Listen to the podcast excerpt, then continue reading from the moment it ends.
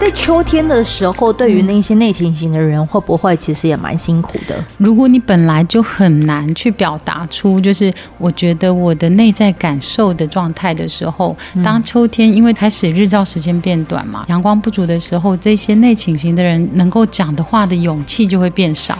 很多人说秋天其实是忧郁症发作的季节。我觉得秋天是应回好像比较，哎，这样讲好像不大好，就是秋天应回会比较忙碌，因为我们 我们遇到。我帮你讲话好不好？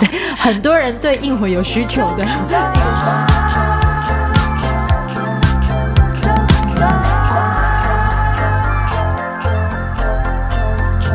好，下一集喽哈。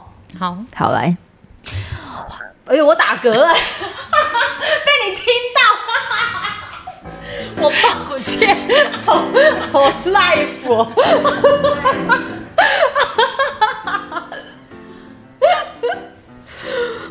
今天真的是很调皮，我真的是很抱歉呢、嗯。所以我遇到新的九九，就是不同的年纪比较小，比年纪比较小，比较自由，比较开放，放开。当然好，当然好，很高兴认识你，新九九。我真是抱歉。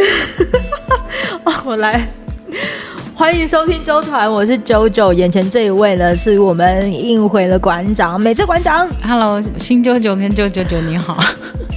好啦，馆长今天想要跟我们聊什么？其实我本来还没有很确定今天会谈荣格的这些人格类型，可是因为你打了那个嗝之后，嗯、我就决定，因为我刚刚在开场前一直在找说，哎，要不要给你看，就是人格类型的分类啊，还是什么？然后因为它的主题有点有点难，但是也不难。然后这脑袋都是那个，啊啊好讨厌哦。为什么你讨厌那个这么俏皮，然后他又这么真实？他没有俏皮哦。我就觉得，我觉得打嗝是一件很 很拍谁的事哎。但其实他在某一个面上，他是我们每一个人每一天都会进行的一个过程，嗯，对不对？好脸红哦，真的、哦。好了，来，呃，那你说为什么原原本没有要讲人格哦？有蛮多人要我谈荣格这个议题，啊，这个很多邀你。呃，其实有些人会想要理解，因为荣格的世界毕竟比较深。嗯、然后第一个是因为我自己觉得我还没有在荣格的领域上能够真正的去。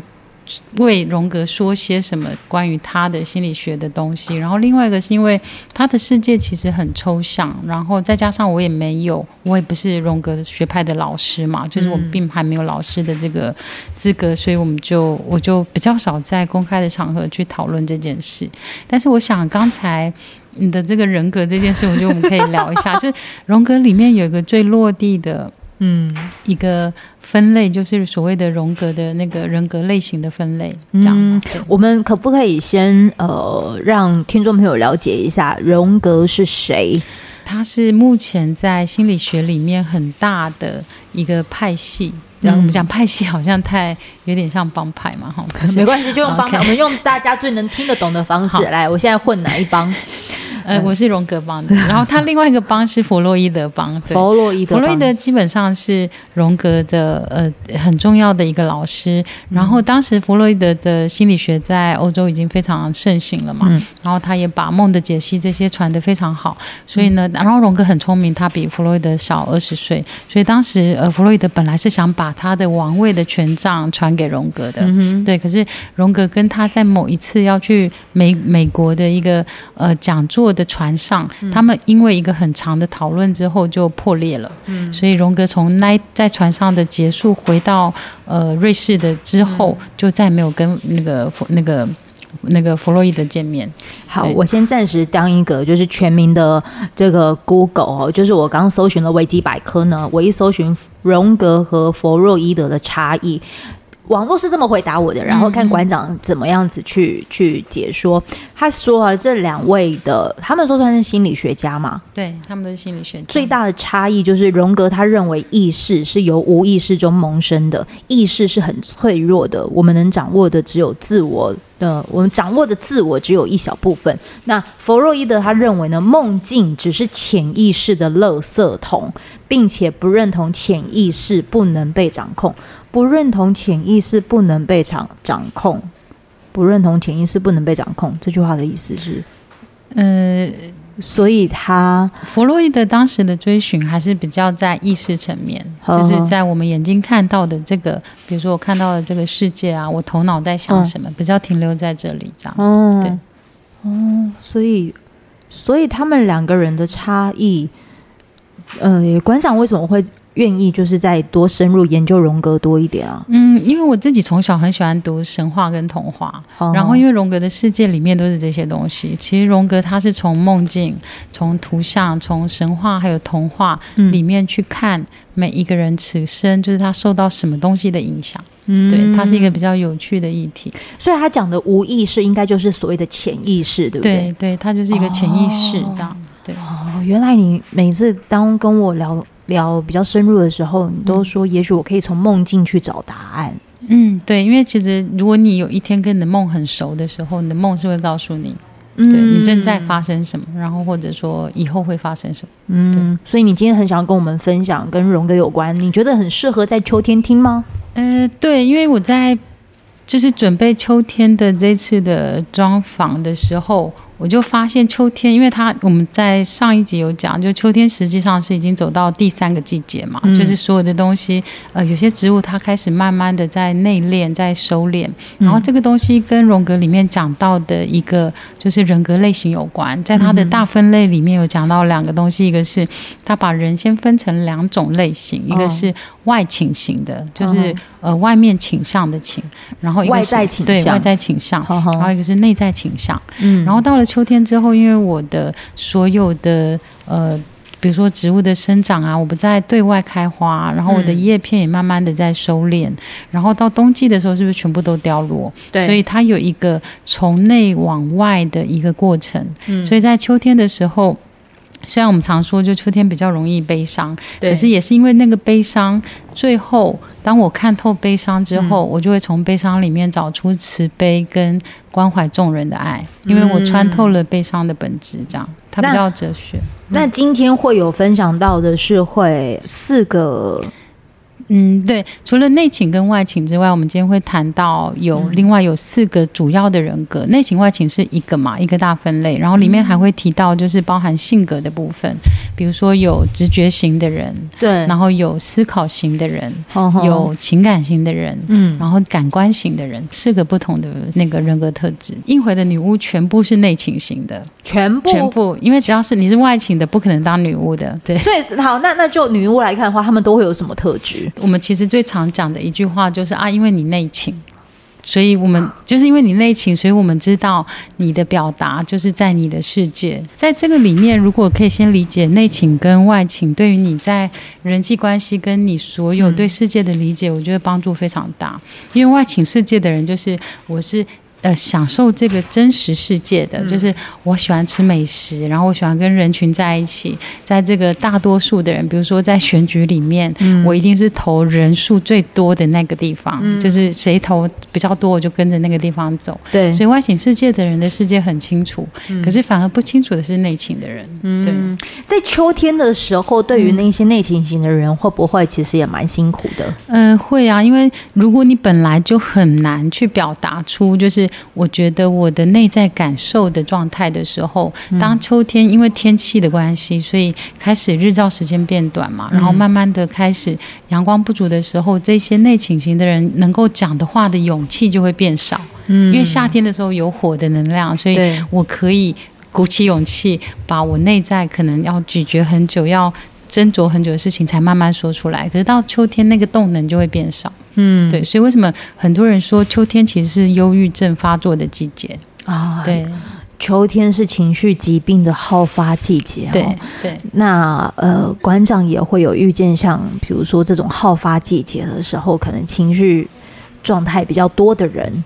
来应回吗？嗯、会，会，我觉得秋天是应回，好像比较，哎，这样讲好像不大好。就是秋天应回会比较忙碌，因为我们 我们我帮我帮你讲话好不好？对，秋天就会是应回，很多人对应回有需求的一个时期。对，你看，因为内倾型的人就是会荡掉，你就会在那一刹那突然不知道啊，我现在应该要如实的表达，就是把馆长的身份先放旁边，然后如实表达我内在的呢？还是我要先把馆长的衣服穿好，然后讲馆长的官方语言呢？这样子，这就是典型的内心。哦，那他。如果嗯，因为我们这集是会在秋天播出嘛，嗯、然后对于外勤我们就不管了哈。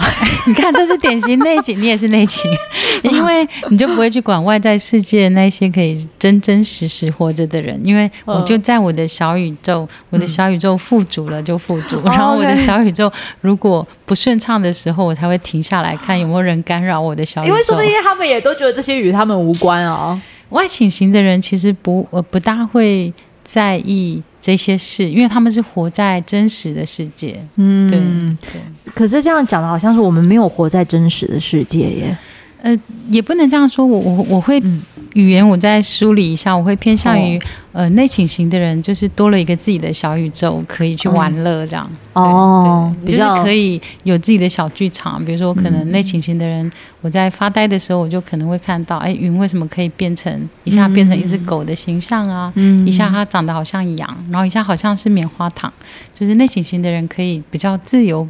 奔放的，让世界的想象力大一点。嗯，于是如果呃，我们可能有在聊内情跟外情，而且又是跟荣格有关的时候，嗯、呃，你通常如果有在学跟荣格有关的这些，呃，算这算是讯息吗？还是资讯吗？呃、就是课程，课程。对对对。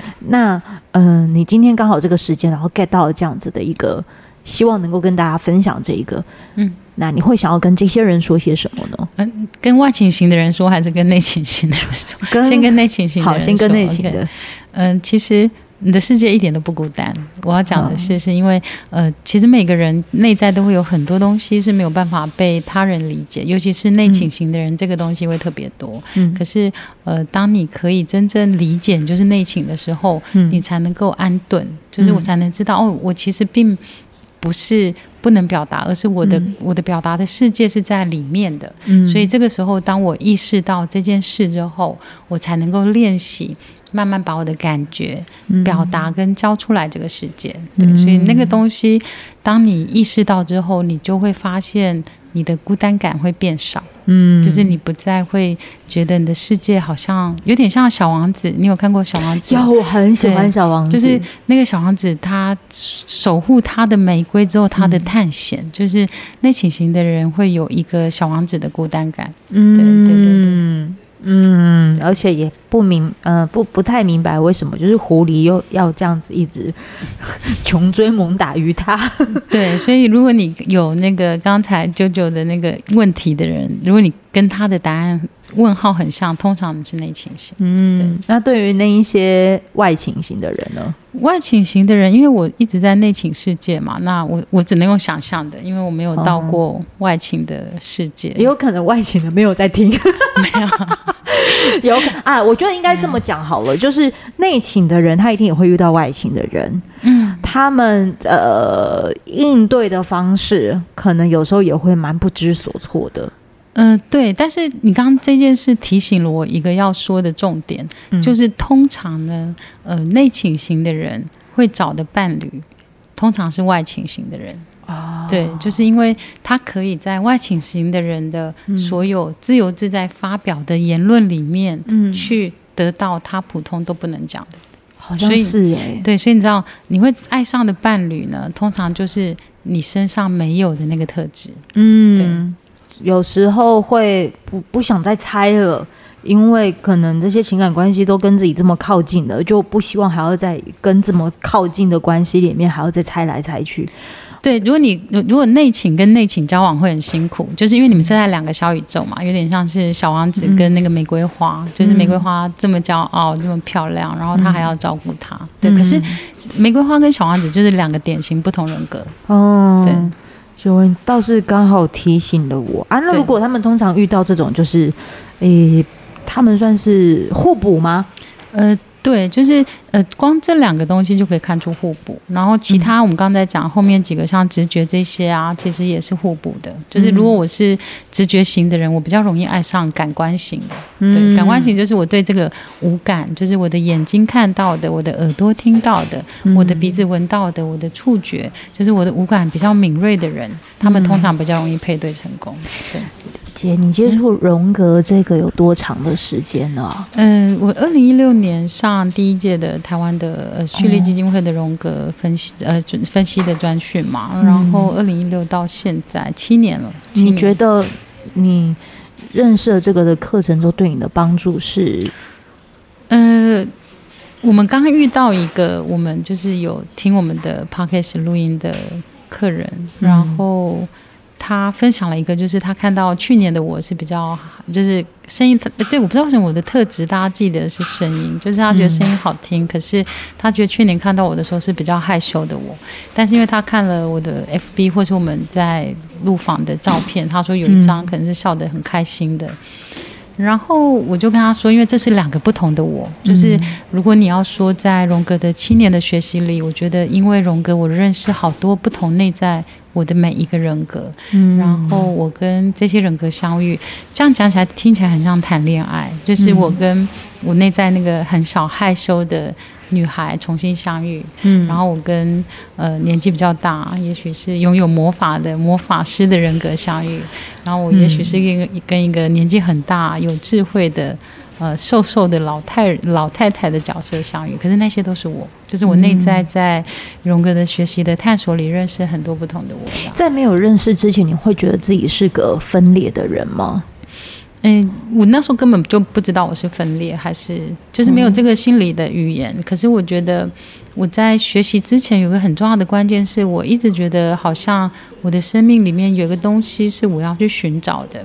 然后我好像非去找到不可，这样、嗯、非去找到不可。对，对现在还正在。哎，我应该找到了。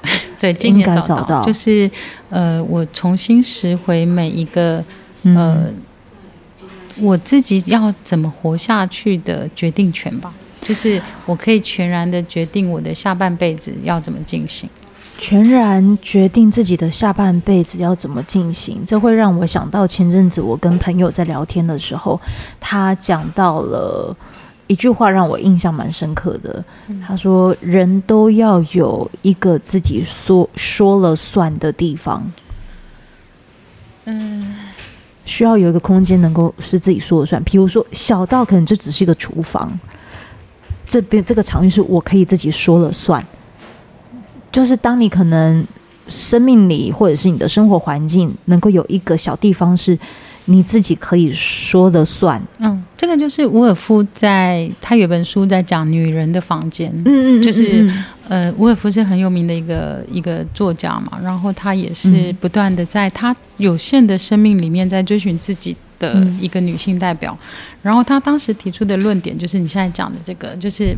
女人终其一生一定要有一个自己的房间，嗯，而且伍尔夫是在我如果没记错是在十八十九世纪，嗯，所以在那个时候他就有这个觉醒，嗯，然后我们现在还在做一样的事，嗯，对，所以我想它是一个终其一生需要找到的空间，这样，嗯，那这跟会不会就是跟馆长提到的有点像，就是你你想要决定你自己在你生命里面想要活成什么样子？呃，他他超越了空间。对，超越了空间，就是对，因为我是先拥有这个空间的。比如说，我的办公室很小，可是在那个里面，我可以做任何我想做的事。嗯、对，这样听起来我没有认真 上班，就是门关起来。因为我关起来的时候，有时候我可能就会发呆啊，会无聊，嗯、就是我的状况嘛。对，就是，但是你知道，你要享受一个人的孤单跟无聊，嗯，就是在那个里面，我们有很多的情绪，可是我就是可以。偶尔可以停顿在那，嗯、然后我什么都不做，我谁也不当，嗯、就是我不当我儿子的妈妈，我不当我先生的太太，嗯、我不当我妈妈的女儿，就是当我这些角色都不要，我停顿在那的时候，嗯、我就是陈美智而已，这样。嗯、然后在那个陈美智里面，可以都不做，就我可以不做任何事，然后不要因为我等一下要录访，或是我等一下要嗯。调香，或者我等下做什么而去而去把我那个其他的衣服的人格的衣服再穿上，这样。嗯，最后我再拉回来哦，就是如果我们在秋天，然后聊到荣格，聊到内情，嗯，聊到一个自己说了算的场域，嗯，或者是一个可以决定自己生命要流向哪里的的状态，嗯，在秋天听到这个的时候，你觉得对？对一个人会有产生什么样子的影响吗？嗯，我觉得很重要的是，因为秋天太容易有孤单感产生。可是如果你开始理解到你的内情本来就会这样的时候，嗯、那你就可以慢慢的练习，把你的孤单感用不同的方式表现出来。像说，你可以选择去呃一个空旷的地方，好好的唱歌。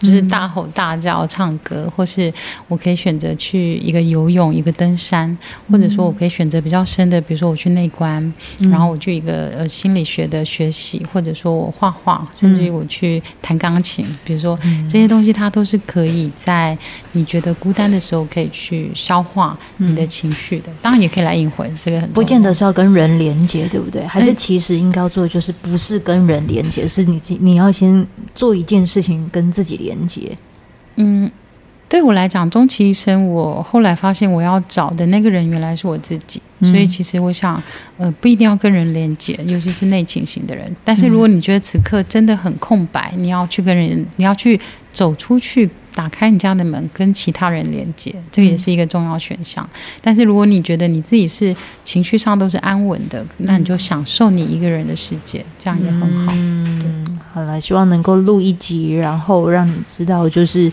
如果你有想太多的状态的时候，嗯，看一看天气，说不定现在这个的时节，正是你很容易会多想的时候。嗯，那对，如果你可能觉得自己有点。On the control，就是有点微失控的时候，刚好馆长他有提供了一些方向跟方法。嗯，你要试着让你的这个情绪可以去流通出去，应该是疏通吧？你今天觉得你就很像是在当那个马桶的那个，那个那个叫什么？吸马桶的那个？你说我吗？对，帮人家抱出来。哎呦！但为什么不知道为什么我看到的画面怎么是接生？就是接生，对啊，因为它是一个，因为你知道，呃，一年四季结束到秋天走到冬天之后，它其实是一个从生到死嘛。可是你知道，死亡是可以再重生的，嗯、就是死之后其实是重生的。所以我觉得那个、嗯、你刚刚讲那个马桶，我不知道为什么接到 重生，就是呃，我们面对这么多在秋天或冬天的这些悲伤也好、愤怒也好，或是没有办法化解的内在的伤痛也好，嗯、当它都能够流动之后，静养你自己，有一天它就拥有那个重生的钥匙，就是你可以全然的重新的在。你这一世的世界里，然后展开一个全新的生命。嗯、我想，这个是呃，鼓励这些就是在伤痛中的人也好，呃，在伤痛中的人也好，在内心世界一直没有办法对外宣泄的也好，或者说呃，我长期受忧郁症的苦难的人也好，嗯，那这些其实都会过去的。它其实就是佛家讲的无常，对。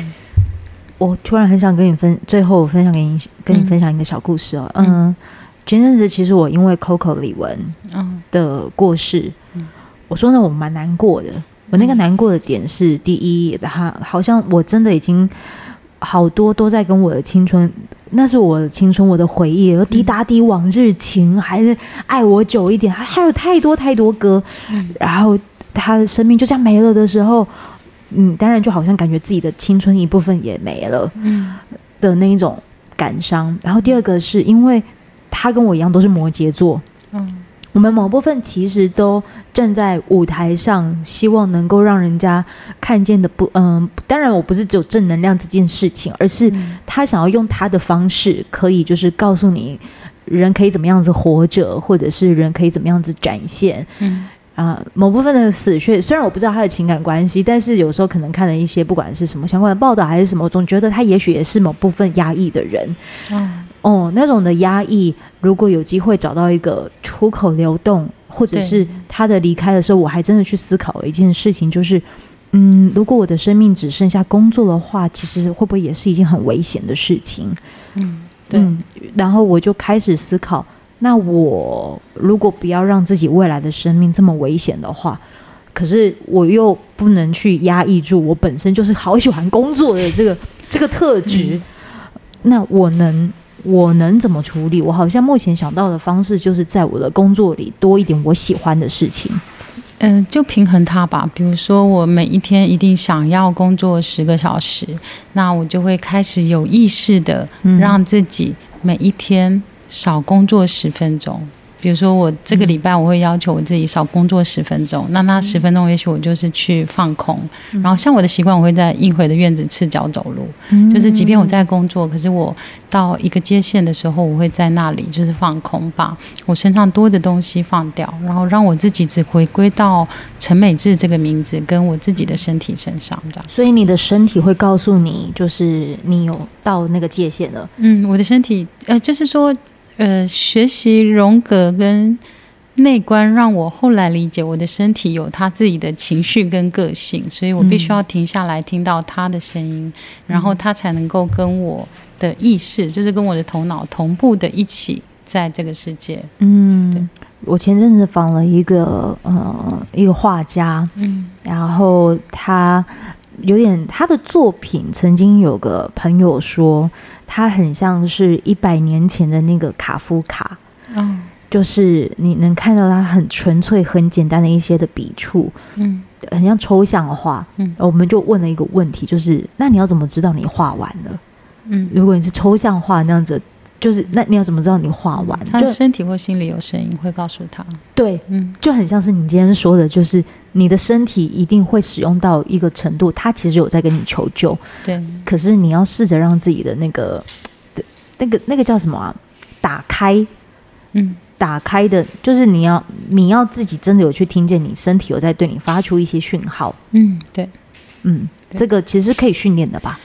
嗯、呃，可以。我想这是为什么后来我觉得我一直在提倡，就是我们应该让植物的能量去带我们认识自己的身体跟照顾身体，因为呃，身体超过界限，常常就会有其他的呃长时间累积的病痛嘛。然后不管是情绪累积或是劳力上累积，都会这样。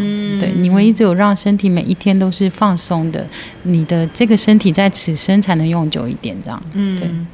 身体的界限，嗯，也许在秋天的时候，你可以趁它反应可能比较明显的时候，嗯，去观察它，去做个练习。